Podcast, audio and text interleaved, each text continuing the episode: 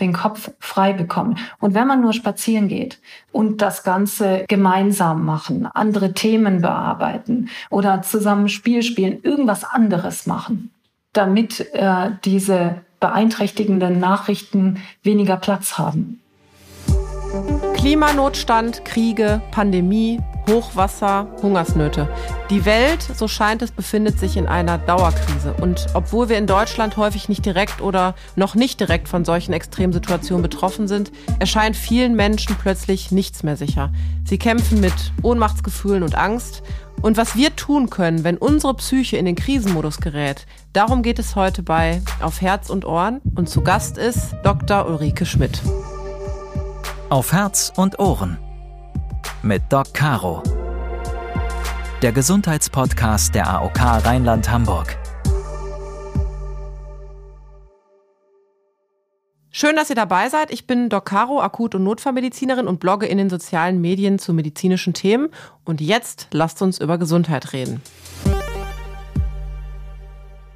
Ja, wenn Angst überwältigt, das ist unser heutiges Thema und ganz klar, auch mich belasten schlechte Nachrichten. Ich komme angesichts Pandemie, Konflikten, Flutkatastrophen regelmäßig ins Grübeln und mache mir Gedanken über die Zukunft, gerade auch, weil ich zwei kleine Kinder habe.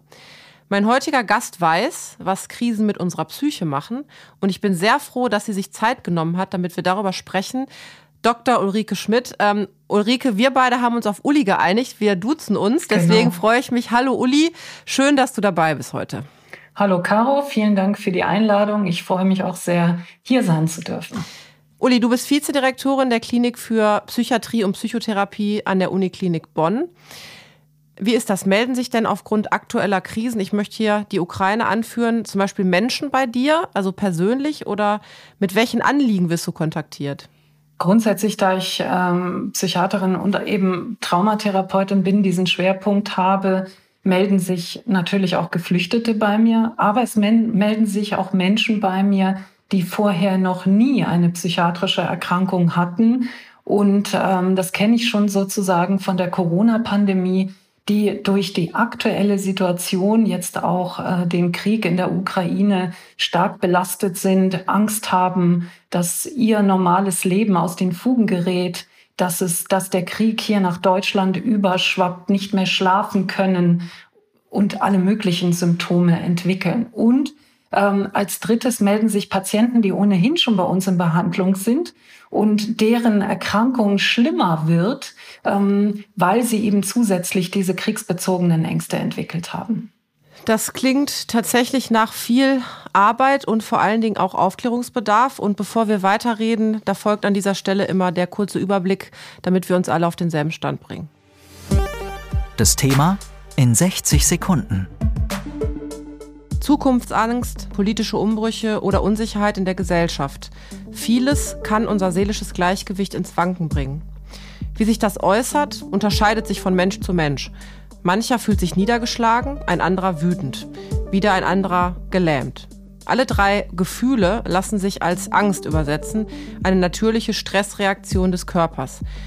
Ohne Angst hätten unsere Vorfahren nicht überlebt. Sie bewirkt, dass wir in Extremsituationen alles Notwendige tun, um unser Überleben zu sichern. Das ist auch heute noch so. Auch wenn es nicht mehr Mensch versus wildes Tier heißt, sondern etwa Mensch versus Klimawandel, Arbeitslosigkeit oder Krankheit. Was wir gegen Angst tun können und wie wir uns für künftige Krisen wappnen können, darum soll es in dieser Folge gehen von Auf Herz und Ohren. Ja, Klimanotstand, Pandemie, Kriege, irgendwie äh, hört es gar nicht mehr auf. Ich habe das Gefühl, die Welt kommt aktuell überhaupt nicht zur Ruhe. Und bei vielen Menschen, und da gehöre ich tatsächlich auch zu, möchte ich jetzt mal offen zugeben, löst das äh, das Gefühl der Angst aus. Uli, kannst du mal kurz erklären, was heißt das genau? Und vor allen Dingen, wie reagieren die Menschen? Erst einmal ähm, müssen wir zwischen Angst und Furcht unterscheiden. Angst ist ein grundsätzliches Gefühl des Unwohlseins und der Befürchtung und Furcht ähm, ist die sozusagen auch eine Form der Angst, aber vor einem, vor einem spezifischen Auslöser, zum Beispiel vor dem Ukraine-Krieg ähm, und dass der eben auf unser Land und Europa überschwappen könnte. Ähm, typische Angst- und Furchtreaktion teilt man in Flucht und Kampfreaktion ein. Man hat, wenn man jetzt akute Furcht hat, ähm, das, man hat die Möglichkeit zu verharren ähm, das ist die ungünstigste ähm, sozusagen Situation, in die man sich begeben kann. Man hat die Möglichkeit zu fliehen, also die Situation mit Macht zu verlassen oder sich auseinanderzusetzen. Kampf auch im übertragenen Sinne kann auch ein Wortgefecht sein kann aber auch sowas sein wie direkt in einen Kampf, ähm, auf welcher Ebene auch immer verwickelt zu werden. Angst zusammenfassend ist unangenehm. Angst ist auch etwas Normales. Wir alle müssen Angst haben, sonst können wir nicht überleben. Aber Angst kann auch krankhaft werden, wenn sie dauerhaft da ist und wenn sie bleibt, auch wenn die bedrohliche Situation wieder verschwunden ist. Weil Angst, würde ich schon sagen, ist ja prinzipiell erstmal was Gutes. Also ich sehe das ja zum Beispiel bei Kindern, die kennen ja sowas überhaupt nicht. Jetzt als meine Kinder klein waren, die rennen einfach über die Straße, weil sie gar nicht wissen, was ihnen für Gefahren droht. Die haben gar keine Angst. So jetzt, wenn sie dann älter werden und realisieren das, bin ich ja froh, dass sie Angst haben vor einem heranrasenden Auto. Wenn ich mir jetzt vorstelle, ich stehe vor einem Raubtier oder habe irgendwie Angst, dass mir was passiert, ist das ja gut. Aber jetzt hast du ja gesagt, der eine reagiert geschockt und kann sich nicht mehr bewegen. Der andere geht auf Flucht oder der nächste sagt, ich greife an. Kannst du mal erklären, ähm, was da irgendwie bei uns im Körper passiert? Also warum ich das überhaupt so fühle, wie ich das fühle? Wenn wir Angst haben, dann ist das eine Stressreaktion und da werden prinzipiell zwei Stresshormonsysteme aktiviert. Und da gibt es die zwei wichtigen Hormone Adrenalin, was wir alle kennen, das steigt so ja ganz schnell an, wie eine Alarmreaktion. Und dann gibt es das Cortisol. Das Cortisol steigt beim Stress und wenn man Angst hat, langsamer an, bleibt aber länger erhöht und sorgt dafür, dass wir uns langfristig an stressige Umgebungen anpassen können. Wenn wir zum Beispiel in einer Kriegssituation selber sind, in einer bedrohlichen Situation, dass wir aufmerksamer sind, ähm, dass wir ja den Körper in Alarmbereitschaft halten, um schneller fliehen zu können, sozusagen. Und ähm, das Adrenalin, wenn man jetzt beide Hormone vergleicht, sorgt dafür, dass die Muskeldurchblutung steigt, dass die Gerinnung, also die Blutgerinnung abnimmt, dass wenn wir verletzt werden, das nicht so stark blutet, dass dem Körper mehr Energie bereitgestellt wird. Und das Cortisol das verändert geistige Fähigkeiten wie Konzentration, Schnelligkeit, Kreativität und so weiter. Also Adrenalin, Alarm, Herzschlag hoch, Blutdruck hoch, Angriff und Cortisol, Daueralarm. Genau. Und die ähm, greifen wiederum ein in den Hirnstoffwechsel, Adrenalin und Cortisol, ähm, und verändern bestimmte Stoffwechselprozesse im Gehirn, die dann letztendlich zur Angst, zur überlebenswichtigen Angstreaktion führen und bei Menschen mit Angststörungen auch zu einer sozusagen dauerhaften Angstreaktion, die von außen als nicht notwendig dann erachtet wird, wenn das angstauslösende etwas weg ist. Ja, das ist dann die Grundlage dessen. Aber was macht denn dann jetzt der Kopf in dem Moment? Auf der Ebene des Gehirns sieht es so aus, da gibt es ja verschiedene Regionen und äh, zwei wichtige davon sitzen sozusagen hinter den Ohren. Das sind die Mandelkerne, ähm, auch Amygdala im Medizinerdeutsch genannt. Und das sind die Zentren der Angst. Die fangen an zu feuern. Es gibt bestimmte bildgebende Methoden, da sieht man das richtig. Wenn jemand Angst hat, werden die aktiv.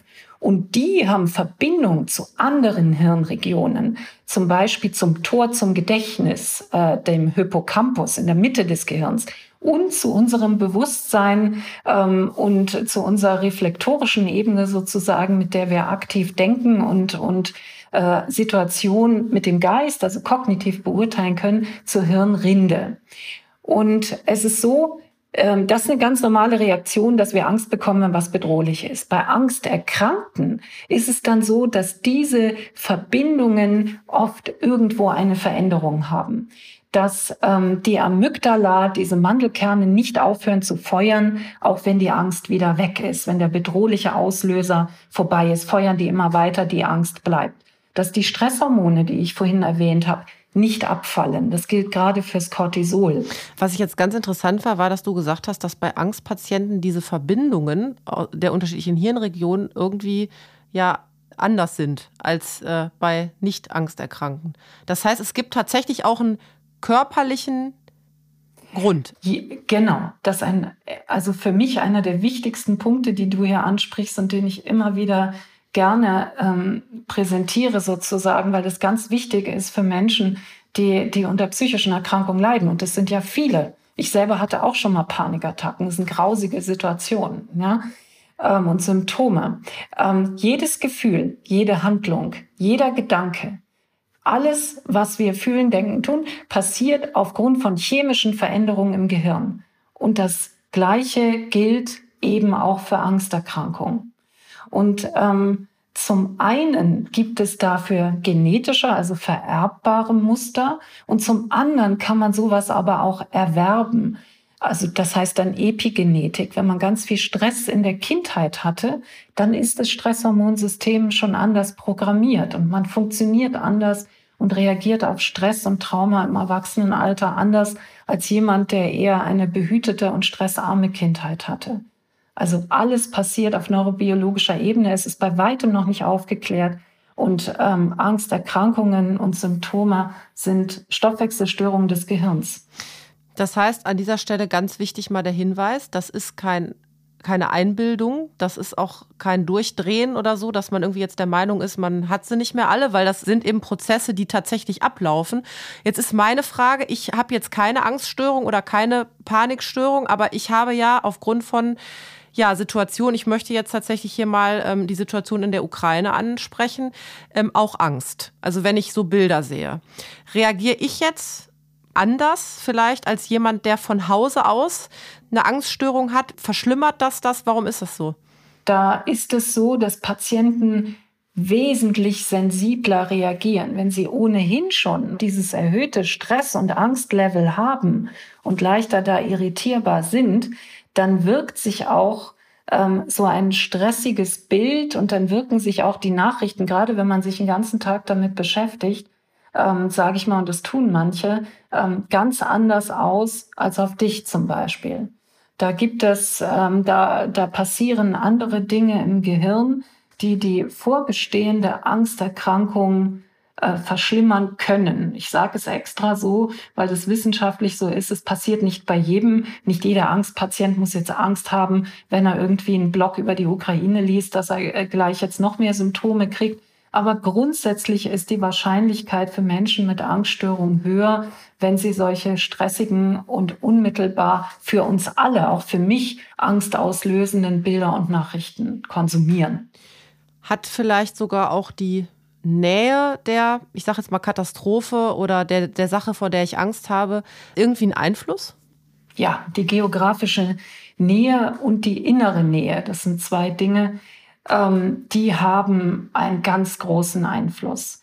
Das beeinträchtigt einen mehr, als wenn das jetzt an einem Ort stattfindet, der 10.000 Kilometer weit weg ist. Und so ist es eben auch mit der Ukraine ähm, die ist sehr nah dran. Ich habe gelesen, der östlichste Punkt der Grenze Deutschlands ist vom westlichsten der Ukraine 700 Kilometer entfernt. Das ist äh, näher als die Distanz Hamburg-München, soweit ich weiß, ist also um die Ecke. Und natürlich macht das mehr Angst. Und dann gibt es noch die innere Nähe. Ja, wenn äh, je näher Leute am eigenen Lebenskreis und Kulturkreis dran sind, umso mehr betrifft es einen. Und wenn man dann noch Freunde, Verwandte oder Bekannte in der Ukraine hat, dann ist die innere Nähe noch größer, zusätzlich zur geografischen, dann trifft es einen noch mehr. Wie kann ich denn jetzt ähm, ja damit umgehen? Also ich sage zum Beispiel, äh, ich bin ja sehr in den sozialen Netzwerken unterwegs mhm. und ich habe halt gemerkt, deswegen ist mir diese Folge auch ein absolutes Anliegen, dass viele Menschen mich kontaktiert haben äh, die gesagt haben, ich habe Angst, wie du gerade gesagt hast, es ist gar nicht so weit weg. Oder dann war die Pandemie, viele, die gesagt haben, ich sitze zu Hause, ich traue mich gar nicht mehr raus, ich habe Angst, mich anzustecken, Angst vor den Folgen, Angst vor Menschen und Infektionen zum Beispiel. Triggern wir uns selber noch, indem wir beispielsweise permanent jetzt online Nachrichten lesen, äh, Schlagzeilen lesen, vielleicht sogar auch, das meine ich jetzt auf Corona und die Impfung bezogen, uns in Fake-Blogs ja. rumtreiben, wo wieder irgendwelche Sachen behauptet werden, die gar nicht stimmen. Sagst du, weißt du was, einfach mal abschalten, einfach mal äh, Handy aus oder was werdest du da? Gar nicht mehr sich mit befassen? Ähm, ich finde das mit dem Handy aus, da hast du recht. Ähm, es ist aber so mit einer Einschränkung, wenn man jetzt so große Angst hat und sich sehr viel damit beschäftigt, dann kann es eben auch Angst machen, sich gar nicht mehr zu informieren. Und deswegen empfehle ich, und ich mache es selber inzwischen auch so, ich habe am Anfang auch ganz viel geschaut, habe auch gemerkt, es wirkt sich auf einen selbst auch nicht gut aus. Ich merke das bei bekannten Freunden und Patienten. Ähm, ich empfehle, dass man sich maximal einmal täglich informiert und wenn man auf Bilder stark reagiert, und da gibt es ja grausige Bilder, dass man sich eher über Textbeiträge informiert und dass man sich dafür einen bestimmten Platz sucht, der jetzt nicht dem Lieblingsplatz, also Sofa, Bett oder irgendwas anderem Kuscheligen, sage ich mal, entspricht, sondern irgendeinem neutralen Platz, denn sonst verknüpft man bald so die, die persönliche Sicherheit, Ruhe und Freizeit mit diesen Nachrichten. Also das heißt tatsächlich so Medienkonsum ausbalancieren und vielleicht auch sich selber mal zu fragen, was tut mir jetzt gerade gut und muss das jetzt wirklich sein. Ja. Ähm, was können denn vielleicht noch Angehörige oder das Umfeld tun? Also wenn ich jetzt feststelle, dass mein Partner vielleicht extrem leidet oder extrem Angst hat, äh, was kann ich da jetzt irgendwie noch äh, unterstützend tun? Was man tun kann, ist äh, jemanden sozusagen ablenken und ablenken. Das geht zum einen durch Gespräche, aber noch viel besser durch Aktivitäten schon neurobiologisch betrachtet, ja, die, dass man eine andere Hirnregion aktiviert, bei der es jetzt um Motorik geht. Wenn man, und wenn man nur spazieren geht und das Ganze im Idealfall nicht alleine, sondern eben gemeinsam machen, andere Themen bearbeiten oder zusammen Spiel spielen, irgendwas anderes machen. Also tatsächlich, äh, wie man so schön sagt, den Kopf frei bekommen. Richtig, den Kopf frei bekommen und den Kopf, wenn er frei ist, mit etwas anderem befüllen, damit äh, diese beeinträchtigenden Nachrichten weniger Platz haben.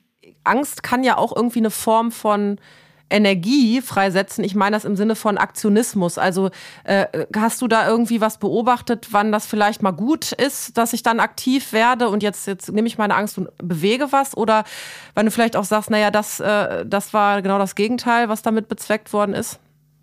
Wichtige Frage vor dem Hintergrund dessen, dass, dass wir momentan beobachten, dass Sonnenblumenöl, Hamsterkäufe ähm, gemacht werden und dass in der Corona-Krise das Toilettenpapier ausverkauft war. Das sind ja Kennzeichen von, von Aktionismus.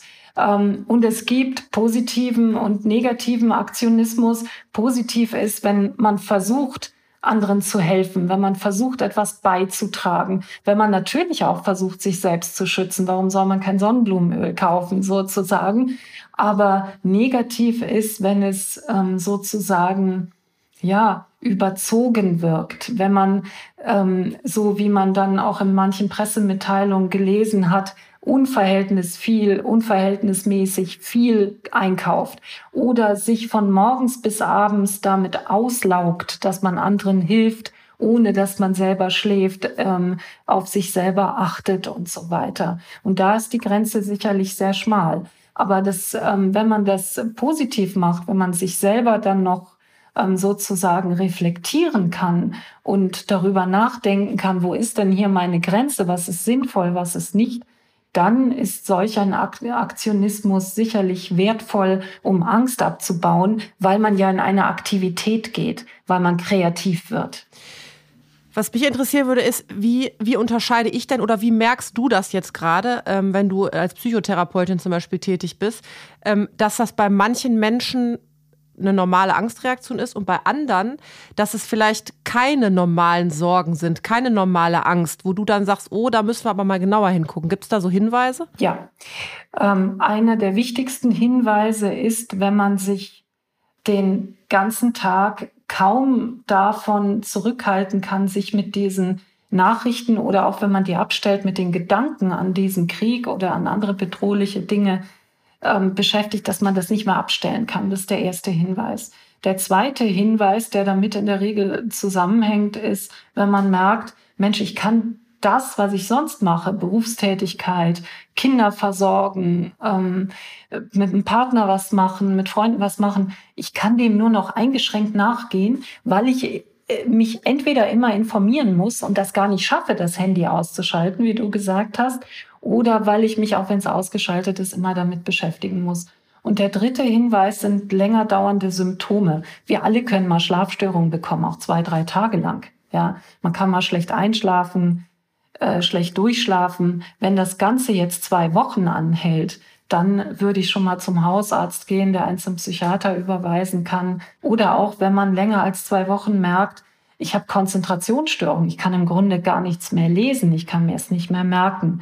Ja, dann gibt es noch schlimmere Symptome. Das sind ähm, ja das Gefühl, dass das eigene Leben keinen Sinn macht. Dann sollte man schnellstmöglich irgendeinen Arzt aufsuchen oder Therapeuten, der einen äh, zum Fachmann überweisen kann. Jetzt muss ich mal kurz schlucken, weil ich habe am Anfang, jetzt um auf die Ukraine äh, zu sprechen zu kommen, am Anfang ähm, in den sozialen Medien aufgrund der ganzen Nachrichten, die ich bekommen habe, äh, auch so ein bisschen natürlich meine Reichweite genutzt, um äh, darüber zu sprechen, um diese Themen aufzuarbeiten. Und ich habe dann gemerkt, wie mich das selber total belastet. Ich ja. bin jetzt kein Kopfschmerzpatient, aber es ist so ein bisschen, als wäre man so dauermüde. So ein Druck. Genau, so ja. ein Druck, ne? So ein Druck. Dann äh, schlecht geschlafen habe ich und wenn, dann habe ich irgendwie auch schlecht geträumt. Also dann hatte ich so Bilder, die ich vielleicht in Nachrichten gesehen habe. Und da habe ich dann irgendwann auch zu meinem Mann gesagt, so, jetzt ist, das ist alles schön und gut, aber ich kann das jetzt nicht mehr, weil ja. ich muss mich jetzt mal distanzieren. Richtig. Und äh, vor allen Dingen muss ich auch äh, sagen, ich bin ja selber Mama, ich habe ja äh, zwei kleine Kinder und äh, die sind jetzt, die eine ist in einem Gymnasium, fünfte Klasse und der andere ist in der dritten Klasse. Die haben so ein Alter, finde ich, die kriegen alles mit. Also man darf das nicht mhm. unterschätzen. Mhm. Die sind, haben Antennen, die sind ganz, ganz fein. Und die haben dann auch irgendwie gemerkt, die Eltern sind ähm, traurig, weil es ja nur noch um diese Themen ging. Und da habe ich mir dann so die Frage gestellt, was kann ich denn jetzt als Eltern tun, um zwar meine Kinder aufzuklären, aber sie nicht in Panik zu versetzen oder vielleicht auch ihnen Last zu nehmen, dass sie nicht irgendwie mitfühlen, dass es uns jetzt schlecht geht? Deine Kinder kenne ich jetzt, die wissen unbewusst äh, genau, wie die Mama reagiert. Und die merken, wenn irgendwas anders ist. Und wenn man sich versteckt oder Informationen vorenthält, dann kriegen Kinder genau wie manche Erwachsene einfach noch mehr Angst. Mhm. Dann kommt die Fantasie ins Spiel, dann malt man sich irgendwas aus und das ist dann meistens schlimmer als die Realität. Deswegen sagen, Mensch, wir haben Krieg, ähm, der Krieg ist nicht hier, das beeinflusst uns jetzt noch nicht direkt. Vielleicht dadurch, dass man selber Geflüchteten hilft oder dass man sieht, dass Geflüchtete in der Stadt sind, das sind Beeinflussung. Aber wir müssen jetzt akut erstmal keine Angst haben. Mich beschäftigt das, vielleicht auch, weil ich mich beruflich mit sowas auseinandersetze, darüber aufklären. Und ganz wichtig für Kinder immer ähm, in Krisensituationen, ähm, und das versuchen auch die Geflüchteten mit ihren Kindern zu machen, wie ich gelernt habe, Tagesstruktur, also Alltag aufrechterhalten. Ja, das nicht ändern ähm, dass man genauso zum Fußball geht oder Ballett oder was weiß ich oder Musik macht oder Spieleabende, wie man es immer gemacht hat, dass die Mahlzeiten regelmäßig kommen, dass man Hausaufgaben macht. Der Alltag wirkt sich auf Kinder und Struktur grundsätzlich positiv aus und brauchen Kinder außerhalb und innerhalb einer Krise und in der Krise noch viel mehr. Das heißt, Strukturen beibehalten und man darf, ja. darf auch was Schönes machen. Man muss jetzt nicht ja. den ganzen Tag traurig sein, ganz im Gegenteil, man darf sich das auch erlauben ohne schlechtes Gewissen. Das muss so sein, das soll so sein. Und ähm, um doch mal etwas, so einen politisch angehauchten Kommentar zu wagen, wir geben denjenigen, die Krieg führen, sonst zu viel Macht. Und das macht auch keinen Sinn, wenn es uns schlecht geht und wenn es den Kindern schlecht geht. Man den Alltag weitermachen, Freude haben. Und wenn man einen Punkt findet, wo man anderen helfen kann, Geflüchteten oder anderen, dann kann man das tun. Aber da in Trauer zu verfallen und das den Kindern zu zeigen, wie du sagst, das wäre ähm, das, das, wär das Falscheste, wenn es den Superlativ gäbe, was, was man machen könnte. Finde ich gut, das lasse ich so stehen. Ja, hast du jetzt als Expertin, Uli, für uns als ähm, Hörerinnen und Hörer mal einen Tipp, wie man Krisen, vielleicht auch zukünftige, besser bewältigen kann?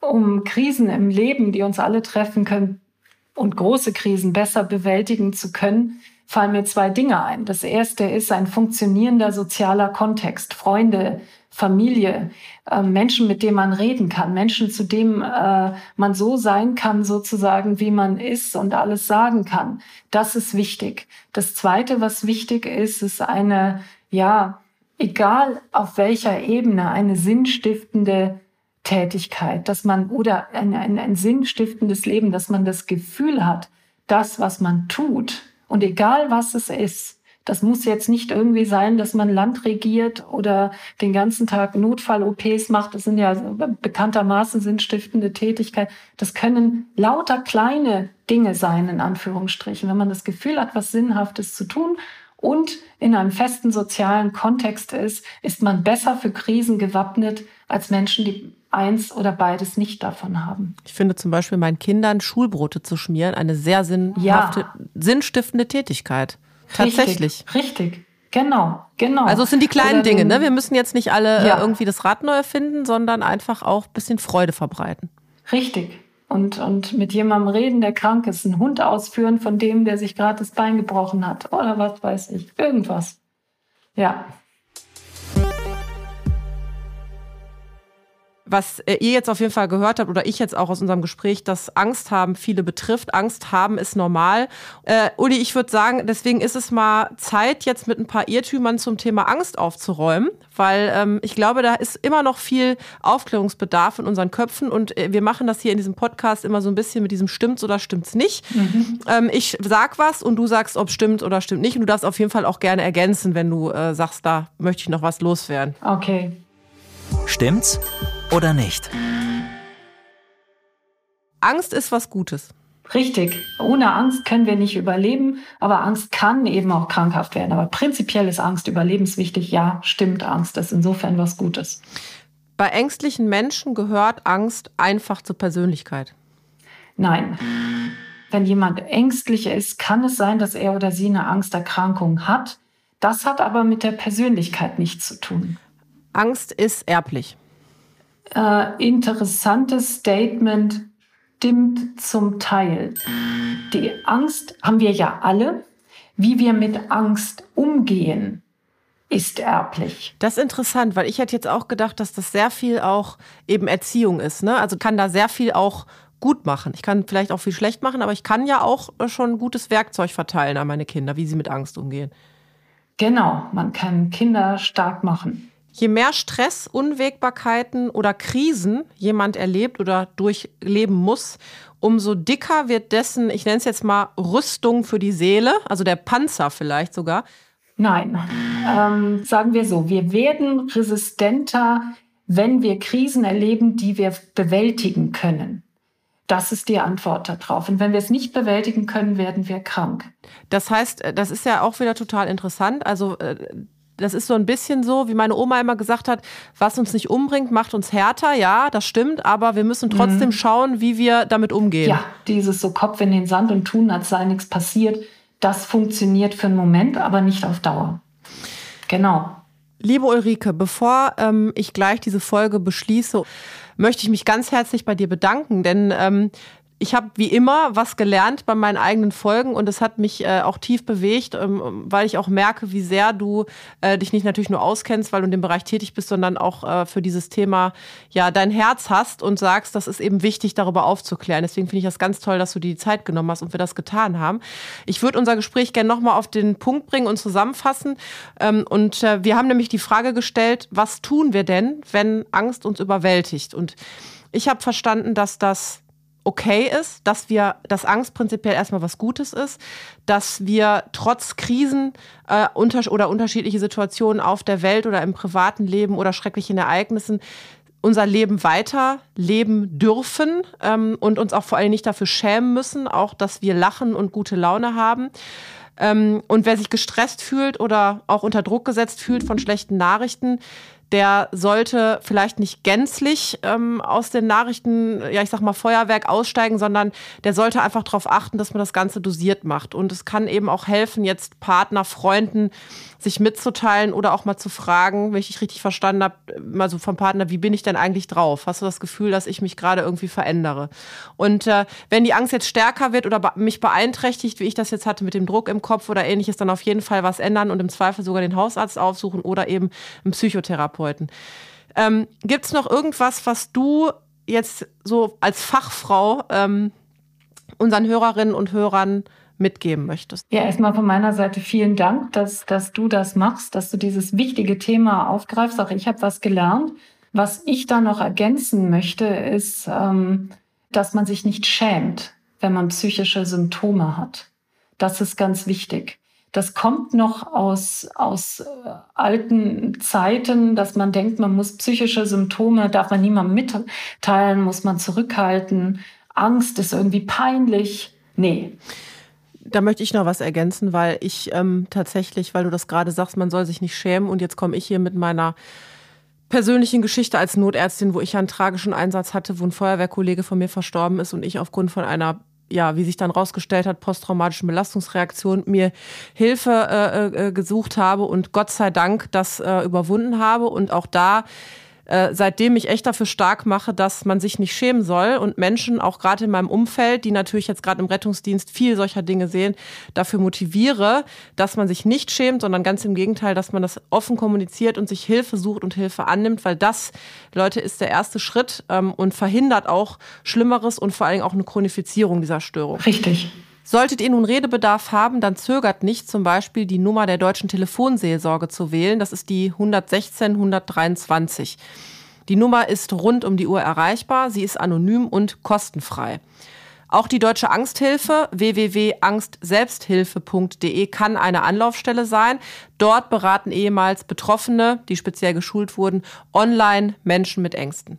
Weitere nützliche Links haben wir für euch wie immer in den Show Notes gesammelt.